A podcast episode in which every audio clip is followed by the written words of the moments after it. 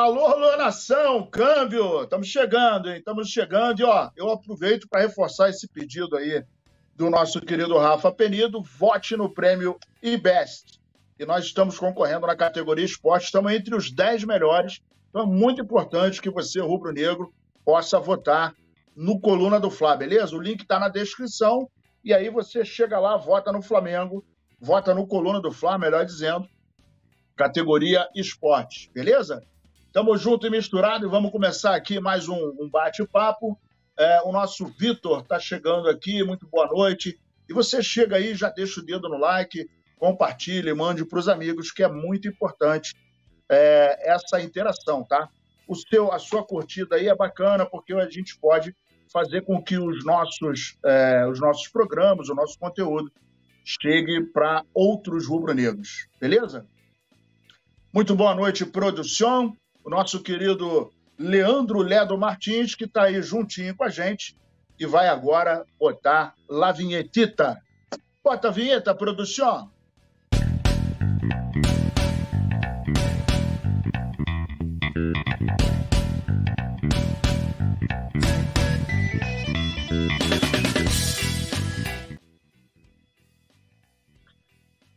Alô, nação, câmbio! Depois da vinheta colocada pelo nosso maestro do, das carrapetas, Leandro Ledo Martins, vamos começar o nosso bate-papo aqui em relação ao nosso querido Mengão. Senhoras e senhores, Flamengo renova contrato com Matheus Gonçalves antes do empréstimo ao Bragantino. Então, o que está acontecendo? O Matheus Gonçalves ele vai ser emprestado efetivamente para o Red Bull Bragantino até o final dessa temporada, né? até o final de 2023. Mas antes o Flamengo tratou de renovar o contrato. É, vale lembrar também que o Red Bull Bragantino não tem o compromisso, né? não tem aí, não possui a opção de compra, né? E de acordo com as informações aí do sal, do sal do site, rapaz, hoje tá ruim, do site Goal, não sei se é assim que fala, é assim que fala, né? O principal objetivo do negócio é a minutagem para Matheus Gonçalves. Ele que foi usado apenas 45 minutos de 25 jogos que o Flamengo está sob o comando do Sampaoli, ele só jogou apenas 45 minutos. Então, é, o, o, o, Flamengo optou por é, emprestá-lo. E aí é importante ressaltar que ele é, jogou uh, 12 minutos contra o Goiás e 15 contra o Corinthians. Esses dois jogos foram pelo Brasileirão. E no dia 10 e 21 de maio, respectivamente, né? É, na Libertadores, ele jogou contra o Alcas por 18 minutos. Então, assim, o que, que eu, Nazário, acho? É, a gente precisa de algumas soluções, né? E o, o Matheus Gonçalves, para mim, é um cara, um jogador que é, ele está fazendo, né? Está tá trabalhando esse processo de transição, cara, e ele tem sido, ele foi, né? Na, nas vezes em que entrou, ele foi muito bem, né? Entrou no, no time do Flamengo e trabalhando com muita coragem, com, com vontade, é, com tecnicamente muito positivo a, a participação dele, muito positiva a participação dele, porque é um cara que não tem medo do, do, do, do jogo. Ele aparece, né? ele chama a responsabilidade. E o Flamengo precisa de peças assim. Então, uh, eu, eu, Nazário, acho que o Flamengo acaba é, deixando a desejar quando abre mão do Matheus Gonçalves. E a alegação é ele precisa de minutagem. E aí, por que, que não coloca ele para jogar no Flamengo? Em 25 partidas, o cara jogou três. 12 minutos num jogo, 15 minutos no outro e 18 no terceiro. 12, 15 e 18. E aí, como que um jogador vai conseguir mostrar alguma coisa em 18 minutos? E arrisco a dizer o seguinte: às vezes, dependendo da posição, em 18 minutos, o cara toca na bola três, quatro vezes. Às vezes não é muito acionado. E isso acaba, é, para mim, pelo menos, não servindo como um parâmetro de avaliação. Como é que você vai avaliar um jogador que entrou 15 minutos no jogo, 18 minutos no outro, 12 minutos num terceiro? Não tem como avaliar, cara. Não tem como avaliar. E aí a gente está vendo o Flamengo, por exemplo, sofrendo é, é, é, em relação à contratação de, de De La Cruz, está é, vendo a questão do Endel, está vendo é, é, outras, outras questões de contratações né, que efetivamente não estão acontecendo. E, de repente, o, a solução do nosso problema está aqui. Então, é estranho não ter alguém para.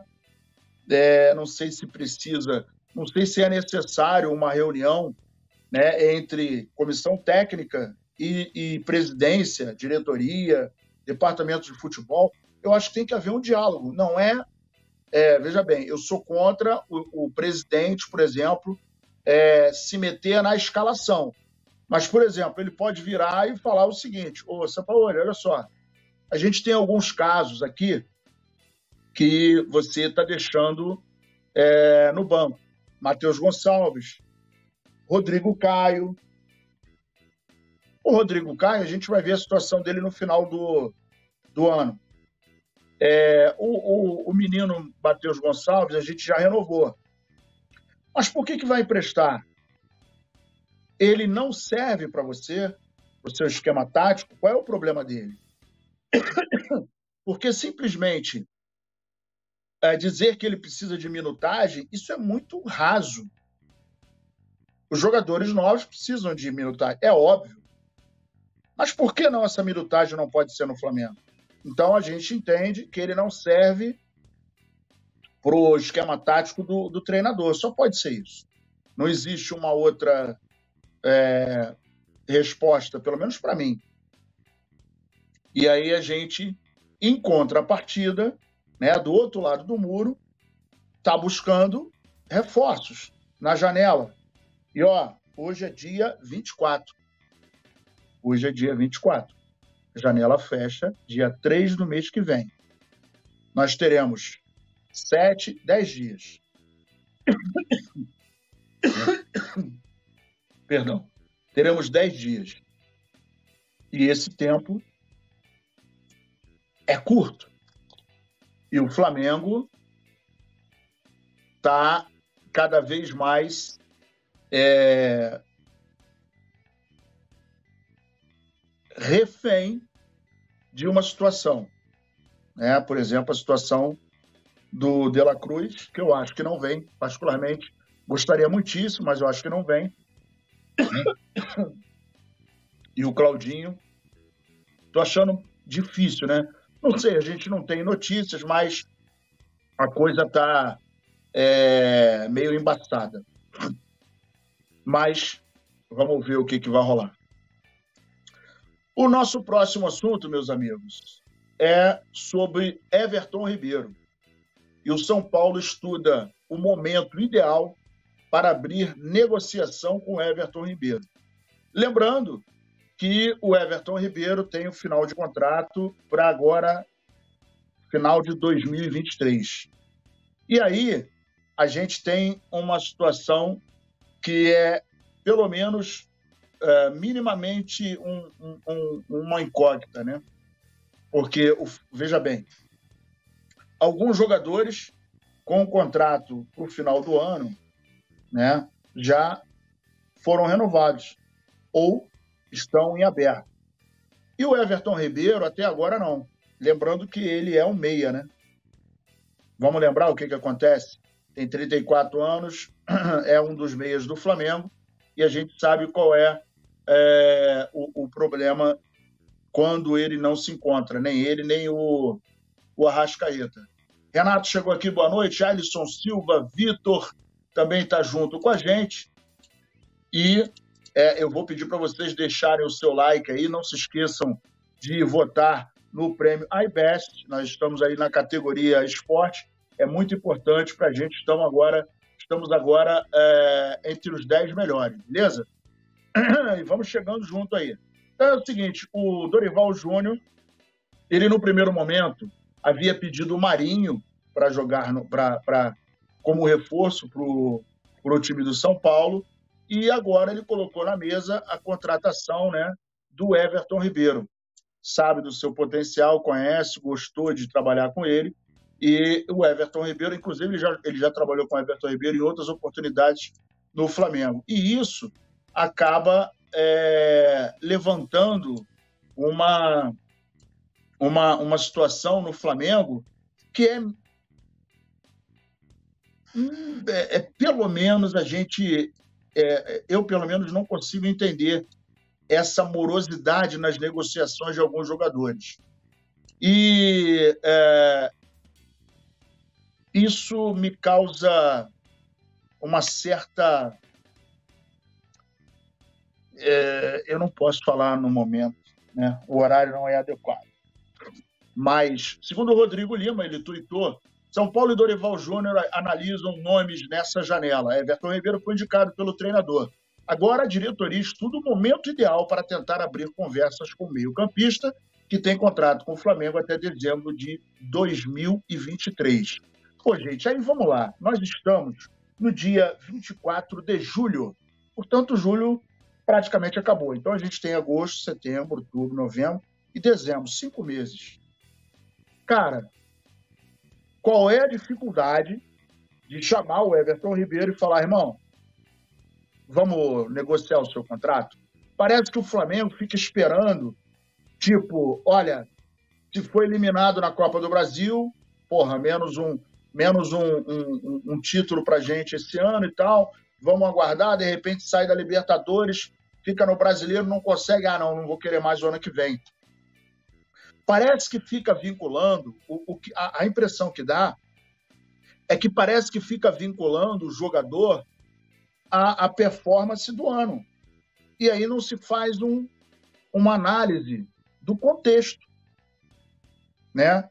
Qual é, por exemplo, eu penso da seguinte maneira: jogador A, B e C, qual é a importância dele no esquema tático do Flamengo? Não é do técnico, é do Flamengo. Né? E, lembrando que ele está no Flamengo já há muito tempo. E de 2019 para cá, ah, Nazário, mas aí você está colocando os títulos é, é, como carteira? Não, não estou falando disso. Eu estou falando, vamos lá, é, os 11 títulos que o Flamengo conquistou de 2019 para cá, muita coisa a gente deve para ele, muita coisa. Só para lembrar, contra o Corinthians, ele recebe uma bola do, do do Rodinei, balança, vai para fora e dá o cruzamento para o Gabigol. O Gabigol faz o, o gol né, na, na, final da Libertadores, é um passe dele, milimétrico, em que estava um jogo difícil, em que ele arrumou uma brecha.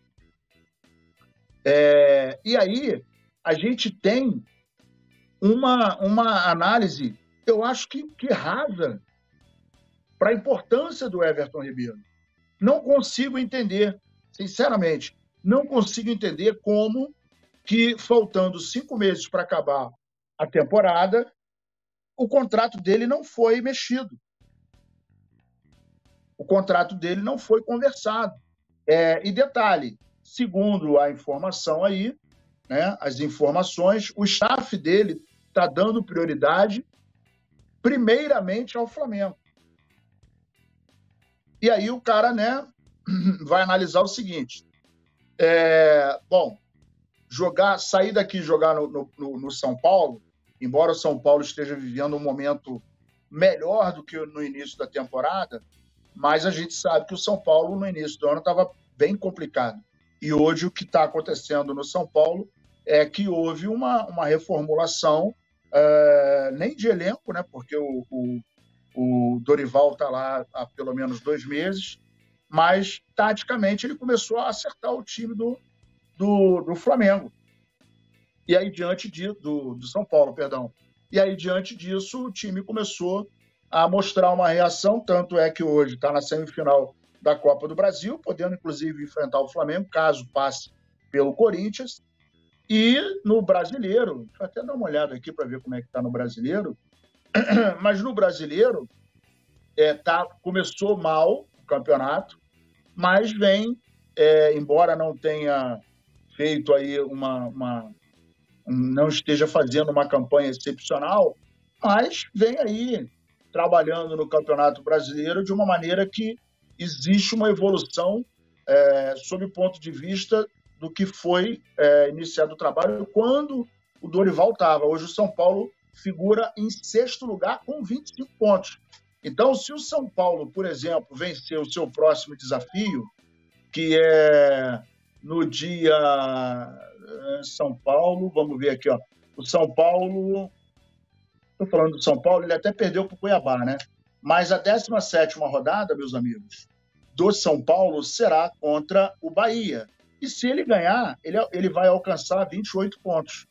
28 pontos que uh, é o que o Flamengo tem hoje.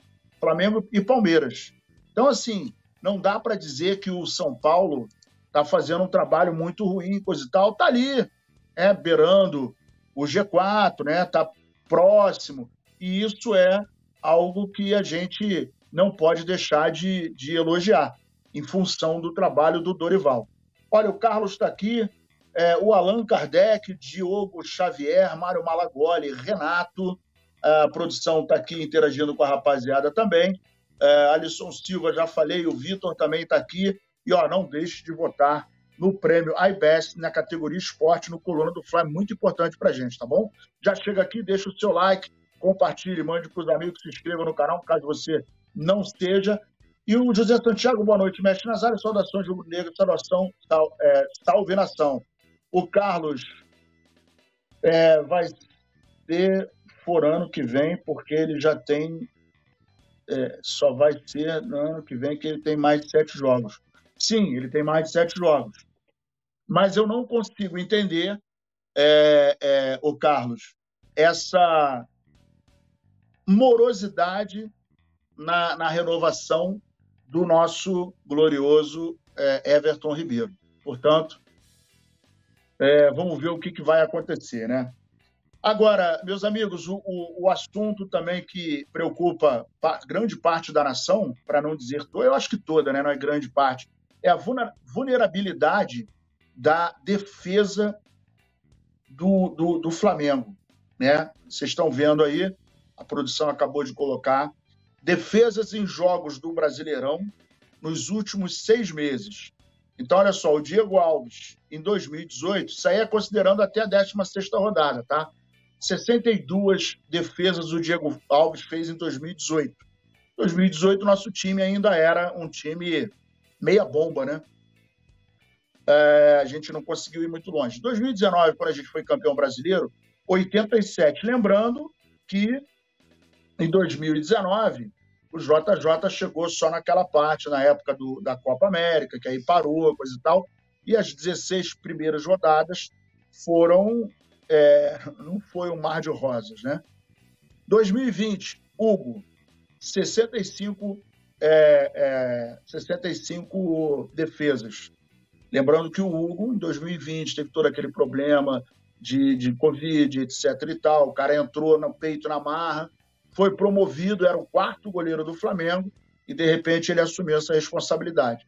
Em 2021, Diego Alves, 74 74. Olha o tamanho, né? É, é, no caso, perdão, gente, eu estou falando besteira aqui. Diego Alves, 62 é, defesas no campeonato todo. 2019, 87 no campeonato todo. Em 2020, Hugo Souza, 65 no campeonato todo. 2021, Diego Alves, 74 no campeonato inteiro. E o Santos, o ano passado, fez 57. E aí a gente considera. É, é, os goleiros, eu não tenho essa informação, se jogaram é, 38 rodadas. Mas foi o campeonato todo. O Matheus Cunha, em apenas 16 rodadas, 16 rodadas, e aí ele jogou, ele, ele, ele, ele fez, né, ele realizou 56 defesas. E olha a disparidade. O Santos, o ano passado, fez 57. Então, assim, é, existe uma, uma disparidade gigantesca, existe um problema é, defensivo enorme e que me faz questionar o seguinte: São Paulo, a nossa defesa está vulnerável. Os números não mentem. E se eu não me engano, na décima quarta rodada, décima terceira, décima rodada, não me lembro, mas um dos, dos, dos, dos personagens do Campeonato Brasileiro era o PR, do o Lucas PR do Botafogo, e o Matheus Cunha. Se não me engano, em segundo lugar. Eu não me lembro bem, mas eu sei que os dois estavam aí trabalhando, aparecendo, figurando como protagonistas com mais defesas no Campeonato Brasileiro desse ano. Então, se você tem um goleiro que em 16 rodadas já efetuou 56 defesas, tem alguma coisa errada com a sua defesa. Em 2018, que o Flamengo nem de perto era o time que é hoje, o Diego Alves ele, ele realizou 62, seis defesas a mais do que o, o, o Matheus Cunha, só que vamos lembrar que a gente não está nem na metade. Não estamos nem na metade da, do Campeonato Brasileiro. E isso é um, um fator que, a mim, assusta, tá? porque é, isso mostra vulnerabilidade. Porque o, o goleiro é o, o, último o último recurso que um time tem para evitar o gol. Então, alguma coisa tem de errado. Lembrando, né, eu acho que agora a gente não tem mais o, o melhor. É, ainda temos o melhor ataque, agora só que o Palmeiras colou na gente e o Botafogo, né? 28 gols cada ataque. No entanto, o Flamengo tomou 19 gols. Preocupante isso. Para mim é muito preocupante. Eu acho que o Flamengo deveria ter uh, uma atenção especial em relação a esse, a esse fator. Né? Isso é preocupante. Meus amigos, dirigentes do Flamengo viajam aos Estados Unidos para reuniões, reuniões sobre SAF. É, eles vão embarcar no sábado, dia 29, no próximo sábado. E aí, a matéria no Coluna do Fla, quem quiser dar uma olhada, pode dar uma conferida lá, é bacana. Mesmo atravessando um bom momento financeiro e administrativo, o Flamengo segue em busca de entender como funciona. Peraí, que deu um bug aqui. Como funciona os times que são administrados por Sociedade Anônima de Futebol, a famosa SAF. Diante disso, dirigentes do Flamengo irão embarcar neste sábado para os Estados Unidos com o intuito de estudar os modelos utilizados por clubes na Europa. Além de Rodolfo Landim, eh, o Flamengo vai levar eh, alguns dirigentes do Flamengo para essas reuniões. Lá estarão representantes da, da Inter de Milão e é, também do. Espera aí que deu um bug aqui só para me sacanear. Mas aí vamos lá. É, não consigo entender, não consigo entender o motivo pelo qual é, o, os dirigentes do Flamengo estão interessados em vincular, em vender, em trabalhar com uma SAF no Flamengo. Hoje o Flamengo é o time que mais arrecada no Campeonato Brasileiro. Hoje o Flamengo figura como 36 folha mais cara do planeta. Hoje o Flamengo tem jogadores é, que é, são é, considerados excelentes jogadores, não à toa o Tottenham está de olho no Pedro, né? A gente acabou mandando para a Inglaterra o João Gomes, né? Existem outros times também da Europa interessados em Matheus é... Matheus. Qual Matheus mesmo? Esqueci agora. É... Matheus. Ah, rapaz, me deu um branco aqui. Mas tem times interessados no nosso querido jogador também. É, a produção está me dando uma cola aqui, me deu um branco. Matheus França, é. Então tem jogador, tem times da Europa que, que, tá, que estão de olho no nosso jogador. Então, assim, é, é estranho esse interesse do Flamengo. E eu, particularmente, acho que não existe essa necessidade. O Flamengo não me convence. Qual seria o argumento? Até agora ninguém falou. Né? Então, além do Rodolfo Landim, o Flamengo terá o CEO Reinaldo Belotti e os vice-presidentes Gustavo Oliveira e o Rodrigo Duch nessa viagem aos Estados Unidos.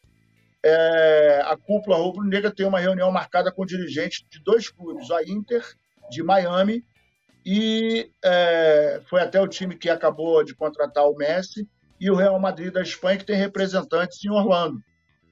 E essas informações foram divulgadas pelo jornal O Globo. Vale destacar que essa não é a primeira vez que os dirigentes do Flamengo buscam informações sobre o modelo de SAF. Em junho, uh, o Landim embarcou para a Europa para conversar com membros do Bayern de Munique, na Alemanha, para trocar ideias a respeito da Sociedade Anônima de Futebol.